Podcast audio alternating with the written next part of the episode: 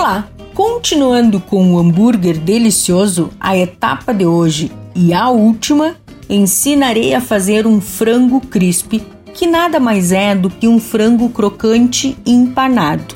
E assim finaliza a receita. Anote aí: um peito de frango sem osso, 500 ml de leite, 300 gramas de farinha de trigo, 2 colheres de sopa de coloral, uma colher de sopa de açafrão, cominho, cúrcuma, orégano, tomilho, manjericão seco, sal e pimenta a gosto.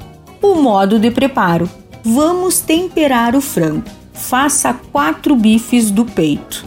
Em uma tigela, coloque o leite, uma colher de coloral, o cominho, o açafrão, o sal, a pimenta e deixe de molho por cerca de uma hora.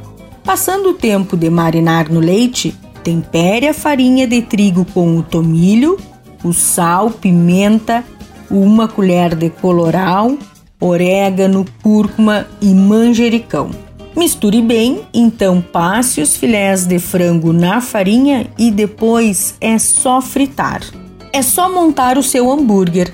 Passe o maionese nos dois lados dos pães, coloque o frango, a mistura de repolho e cenoura, aquelas receitas anteriores que ensinei.